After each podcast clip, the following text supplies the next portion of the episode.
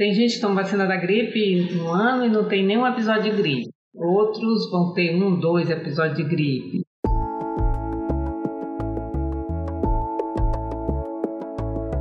Olá, sejam bem-vindos e bem-vindas a mais um episódio do podcast O Som da Saúde, um projeto de extensão realizado por alunos e professores da Universidade Federal do Maranhão, a UFMA, com o objetivo de discutir saúde de uma maneira fácil, descontraída e divertida. Meu nome é Juliana e no episódio de hoje vamos conversar sobre um assunto bem atual, que são as síndromes gripais, como gripe, covid e resfriado. E para falar sobre esse assunto, nós convidamos a doutora Maria dos Remédios Freitas Carvalho Branco. Ela é médica infectologista, doutora em Medicina Tropical e Saúde Internacional, pesquisadora e professora associada da Universidade Federal do Maranhão. A professora Maria dos Remédios possui graduação em Medicina pela UFMA tem mestrado em Saúde e Ambiente pela UFMA também e doutorado em Medicina Tropical e Saúde Internacional pelo Instituto de Medicina Tropical de São Paulo, da Universidade de São Paulo, a USP. Além disso, ela também tem residência médica em infectologia pelo Hospital Emílio Ribas, em São Paulo. Olá, doutora Maria dos Remédios, seja bem-vinda ao nosso podcast e muito obrigada pela sua presença aqui hoje. E antes da gente começar com as perguntas, a gente queria que a senhora se apresentasse que contasse um pouco da sua história e por que escolheu trabalhar com essa área de infectologia, pode ser? Obrigada pelo convite, Juliana. É um prazer estar aqui com vocês. É, eu sou uma pessoa, digamos assim, identificada com a esquerda, então sempre também tenho uma formação católica, estudei em colégio católico, colégio Santa Teresa, então sempre um, tive algumas influências de tios que são que eram médicos, mais voltados para o lado humano da pessoa.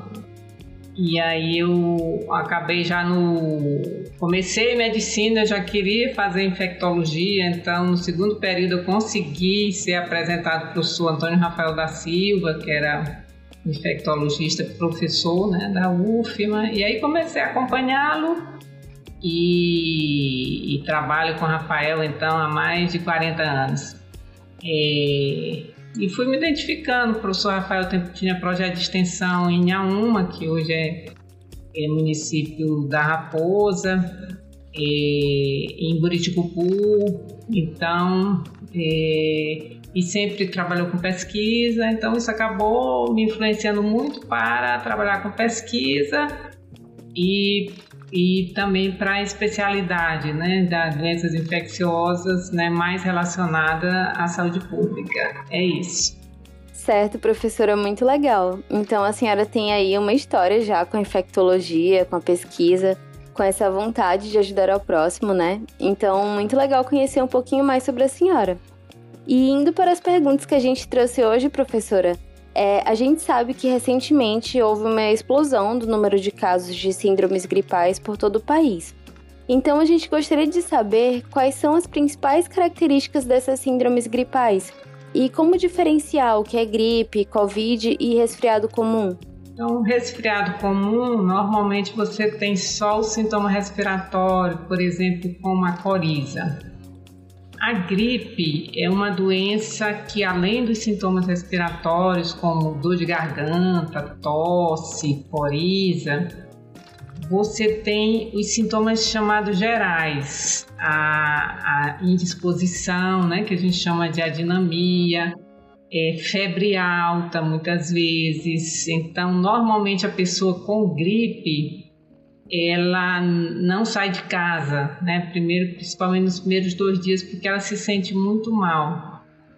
A Covid-19, é, eu costumo dizer que a Covid-19, cada variante é como se fosse uma doença diferente. Então, no momento, a gente tem no Brasil o predomínio da variante Ômicron, que dá basicamente sintomas respiratórios altos, né, como tosse, em geral seca, coriza.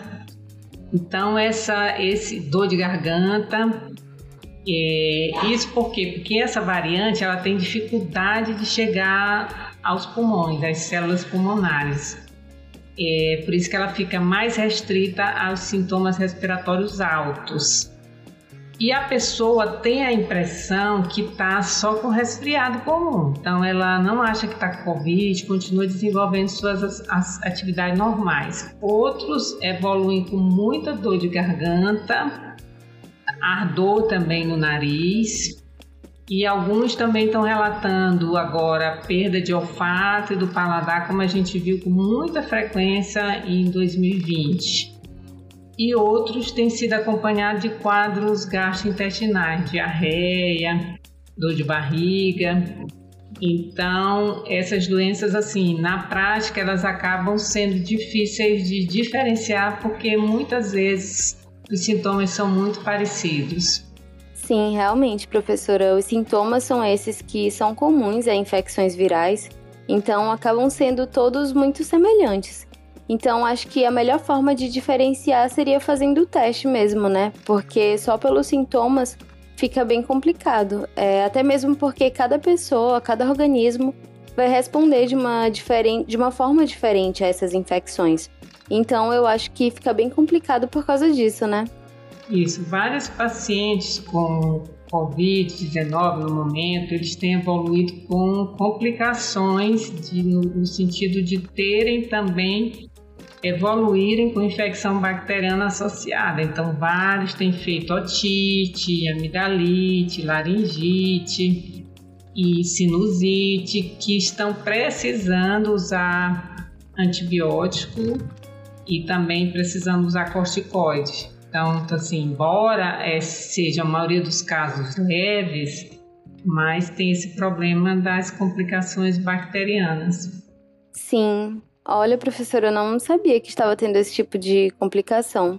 É bem interessante saber, porque acho que isso já é algo que permite diferenciar um pouco a Covid dessas outras síndromes gripais que a gente falou, como a gripe e o resfriado, que não tem esse tipo de complicação geralmente, né?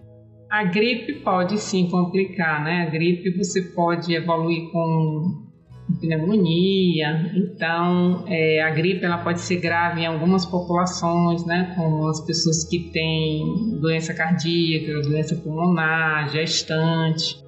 Agora, o resfriado comum não. Então, normalmente ele se resolve mais rápido e sem complicação. Ah, certo. Então, legal saber essa diferença. E, professora, com relação ao aumento dos casos de Covid-19 e gripe que a gente teve no início desse ano, em janeiro, é, muitas cidades relataram situações de lotação do sistema de saúde, tanto público quanto privado. E a gente trouxe como exemplo a cidade de São Paulo, em que a cada 100 fichas de atendimento, 80 eram de síndromes, síndromes gripais, é, segundo dados da Sind Saúde de São Paulo. Mas a gente queria saber quando que essas síndromes gripais são um caso de buscar ajuda profissional.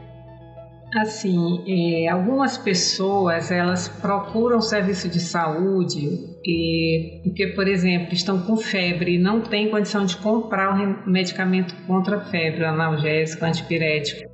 Elas vão para o serviço de saúde para serem medicadas porque não tem como comprar. É, outras também vão porque não sabem se estão com Covid ou não, né? ficam na dúvida. Outras à procura de fazer exame para saber se é gripe ou se é Covid-19. Então, muitas vezes é por isso, e muitas vão mesmo porque estão se sentindo muito mal, né? Estão mesmo precisando do atendimento, seja um atendimento ambulatorial, seja um atendimento de emergência.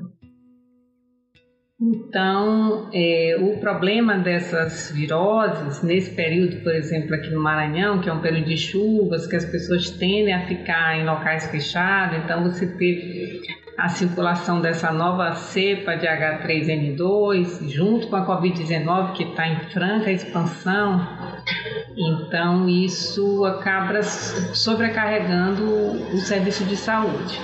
Agora, na, no caso da tanto da Covid-19 quanto da gripe, aquelas pessoas que têm comorbidades, como pressão alta doenças pulmonares, as gestantes, elas precisam mesmo procurar o serviço de saúde.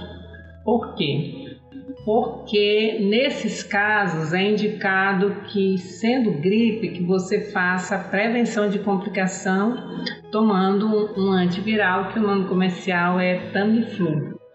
Então, não só. E quando as pessoas são internadas também com gripe, elas tomam esse medicamento. Mas a melhor resposta nesse medicamento é quando você faz nas primeiras 48 horas dos sintomas.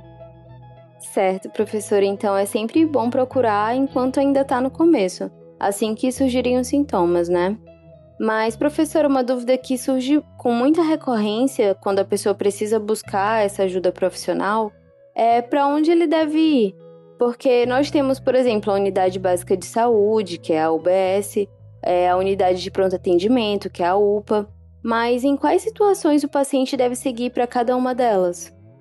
A UPA é mais aquela situação mesmo da emergência, né, que você precisa de um tratamento. O que aconteceu agora nessa pandemia, especialmente agora nesse início de ano, é que os municípios se organizaram para é, oferecer é, um, locais de atendimento só para síndrome gripal.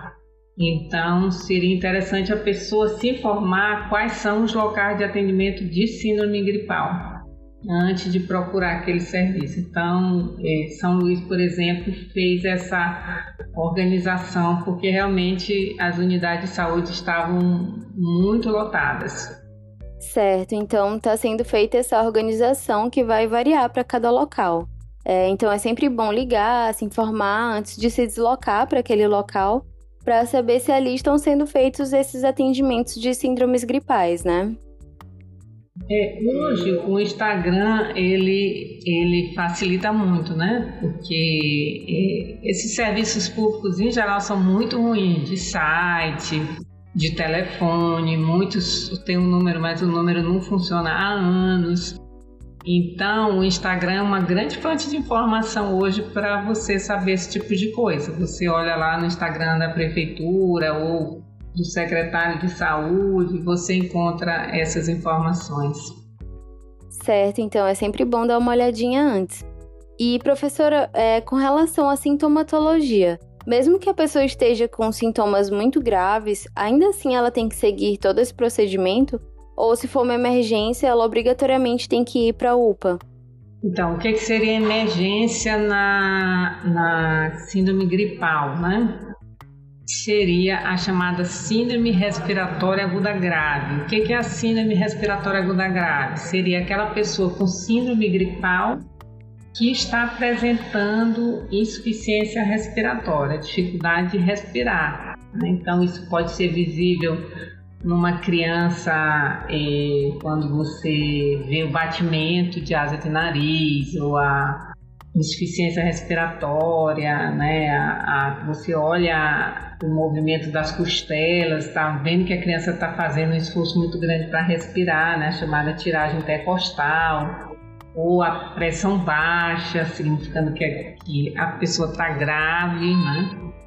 Então, esses, essa, e quem tem hoje, né? Tá muito comum as pessoas terem um oxímetro, olharem a saturação de oxigênio, então ela tá baixa, né? Tá abaixo de 95% em ar ambiente, sem máscara. Então, a síndrome respiratória aguda grave é uma indicação para você procurar uma UPA mesmo, que é um local para atender emergência, e daí você vai ser direcionado para internação, né? Da UPA para outro hospital. Então, isso é importante para você tratar isso o mais cedo possível para que isso não perdure, não vá complicando com outras, com outras outros eventos como infecção bacteriana.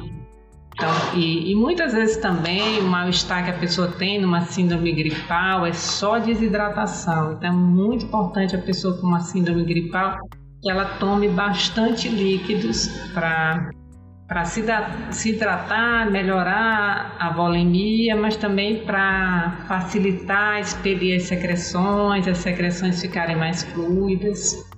Ah, pois ótimo saber, professora. Já é uma forma de prevenir né, a evolução para um quadro mais grave, para que não precise chegar a esse ponto.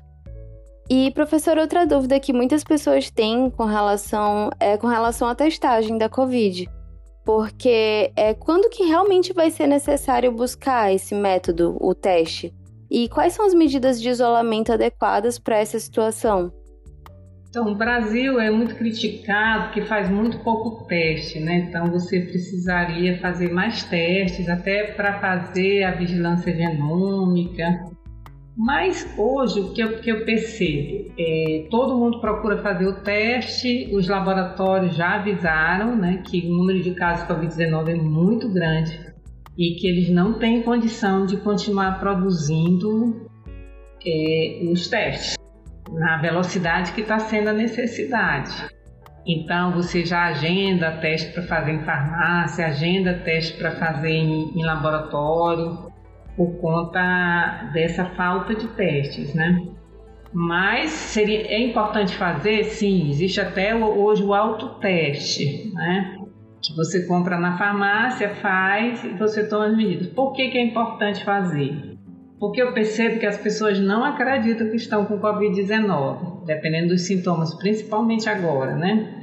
Então, elas só acreditam depois que elas fazem o teste da positivo. Então, qual seria a importância de fazer o teste? Você ficar, então, em isolamento, que é outro problema que eu vejo hoje. Ninguém mais quer ficar em isolamento. As pessoas acham que estão com Covid, mas que, como é leve, é, a pessoa pode visitar um idoso com mais de 90 anos, que o idoso não está se importando, ele já está vacinado. Então, acho hoje isso muito perigoso. Mas o que, é que o Ministério da Saúde está recomendando? Uma recomendação que tem críticas, porque ela foi feita a partir de variantes anteriores, e não da variante Omicron que, a, que, tá, que está predominando no mundo hoje. O Ministério da Saúde recomenda o seguinte: se você fez o teste sem nenhum sintoma, né, então você é assintomático, e deu positivo, você pode sair do isolamento se no quinto dia esse teste der negativo. E, se você tem sintomas, né, você pode fazer o teste no sétimo dia. Se, se no sétimo dia você tiver sem sintomas e o teste der negativo, você pode sair do isolamento. Ou se você não fizer teste, né, você pode sair do isolamento no décimo dia. Então, para que esse isolamento? Para que você não contamine outras pessoas. Mas infelizmente eu não vejo mais ninguém respeitando isso.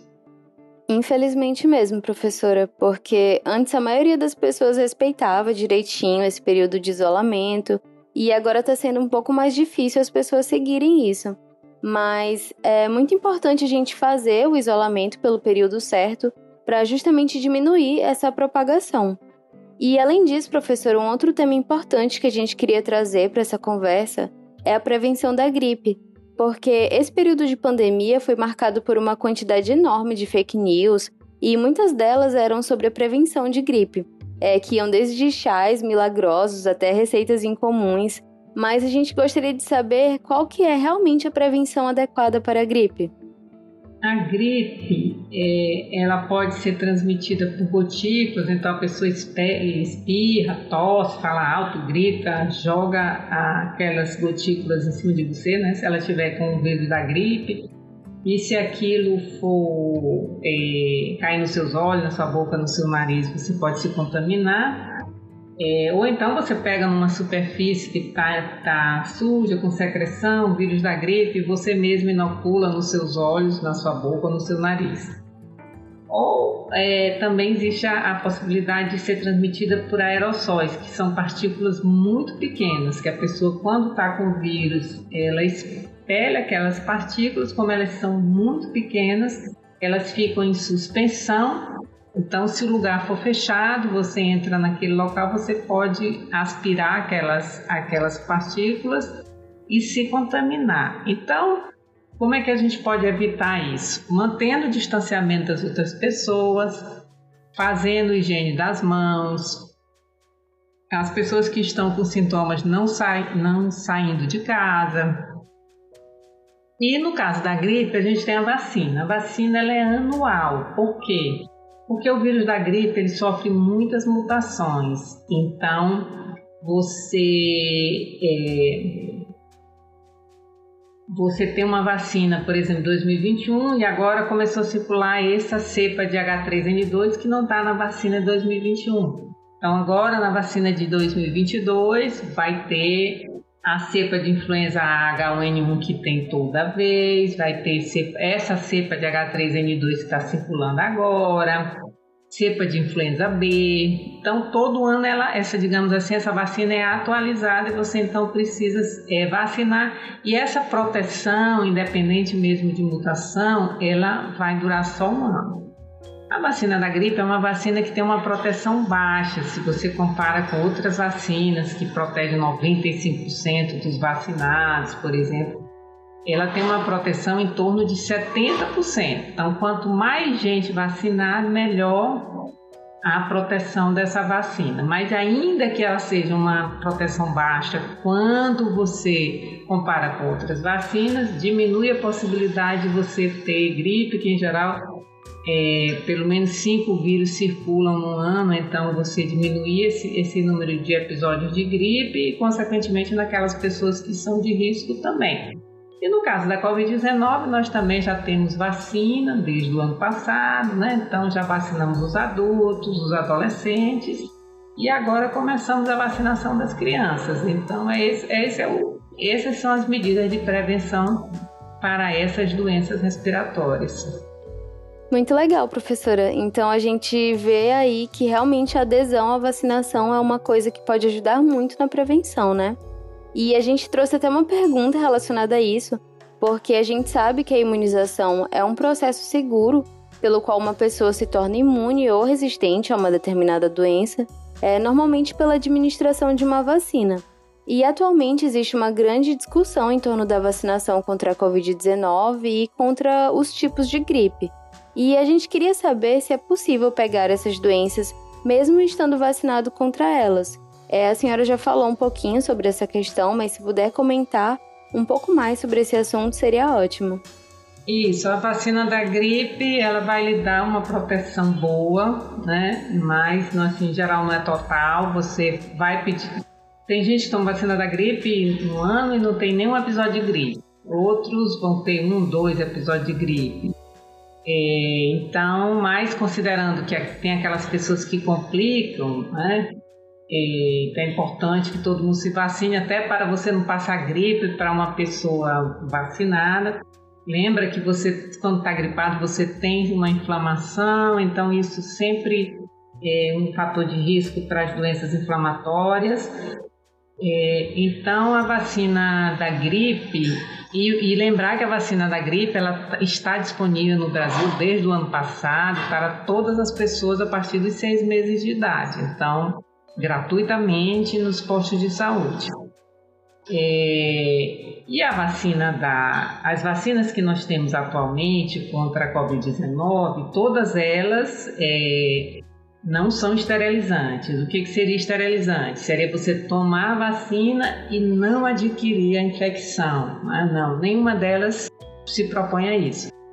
Todas elas prometeram que diminuiriam as formas graves e, consequentemente, as internações e as mortes. Isso a gente viu. Então, começou a vacinação né, pelos idosos, pelos profissionais de saúde. Você viu a queda da, da, das mortes entre os idosos e à medida que a vacina foi avançando, você foi vendo diminuição de internação e diminuição de morte. E agora você está vendo internação de criança, né, e morte de criança, mas por conta das crianças ainda não estarem vacinadas. Então, as vacinas são importantes, essas vacinas atuais que nós temos contra a Covid-19, para impedir doença grave, hospitalização e morte. Certo, professor. Então, é, realmente, apesar de as vacinas da gripe, da Covid não serem, como a senhora falou, é, esterilizantes, é, a gente tem visto como elas realmente têm uma importância enorme na prevenção desses quadros mais graves. Então, a gente deixa aqui a mensagem de que é muito importante se vacinar. É, então, não deixem de vacinar as crianças quando, chegar, quando a vacinação chegar na sua faixa etária. E eu acho importante a gente deixar esse recado. A gente já está com vacinação de criança né, a partir de 5 anos e, é, e muito em breve a gente vai ter vacina disponível para as, as crianças menores de 5 anos. Então, assim que chegar, é importante vacinar. Com certeza. Então, professora, essa foi nossa última pergunta e acho legal a gente fechar com essa mensagem sobre a importância da vacinação em todas as faixas etárias. E acho que é isso. Gostaria mais uma vez de agradecer a sua participação. Foi muito legal e deu para aprender bastante coisa que a gente pode utilizar na prática, porque esse é um assunto muito atual e que está aí no nosso dia a dia.